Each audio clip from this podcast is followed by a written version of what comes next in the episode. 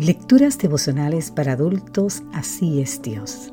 Cortesía del Departamento de Comunicaciones de la Iglesia Dentista del Séptimo Día Gascue en Santo Domingo, capital de la República Dominicana. En la voz de Sarat Arias. Hoy, 27 de febrero, el Dios del juicio. San Lucas capítulo 13, versículo 7 nos dice, Ya hace tres años que vengo a buscar fruto en esta higuera y no lo hallo. La parábola de la higuera estéril retrata a Dios como el Dios del juicio. Esta parábola es una advertencia dirigida a los creyentes que estamos ocupando un lugar en la iglesia de Cristo sin llevar ningún fruto para Dios.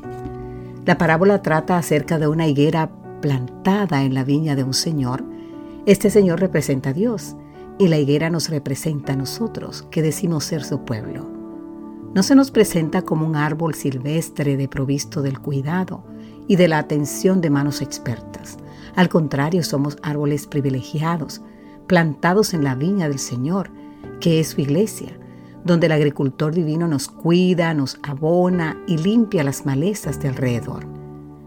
Pero, como es de esperar, nadie invierte esfuerzo, tiempo y recursos en plantar y cuidar un árbol frutal si no es porque espera recibir a su debido tiempo los frutos que debe dar.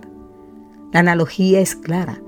Dios nos ha traído a su pueblo, a su iglesia, a su viña.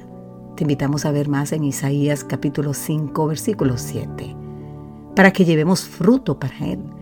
Vemos esta claramente expresado en Romanos 7:4.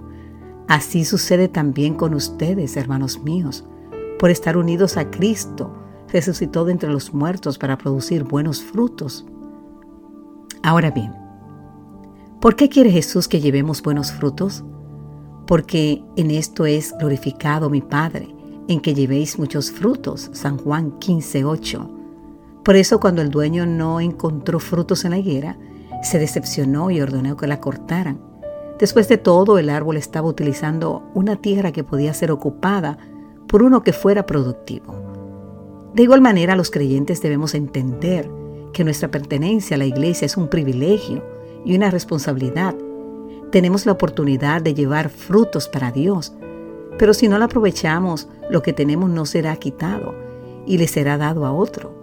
Tan cierto como que Dios nos ama, nos cuida, nos protege, espera que nuestra vida glorifique su nombre, llevando frutos. Querido amigo, querida amiga, un día el Señor de la viña vendrá a comprobar si hemos dado fruto. Ese día el Dios de amor será también el Dios del juicio. Antes de que sea demasiado tarde y haya que usar el hacha para cortarnos de raíz, aprovechemos el privilegio y demos frutos para Dios.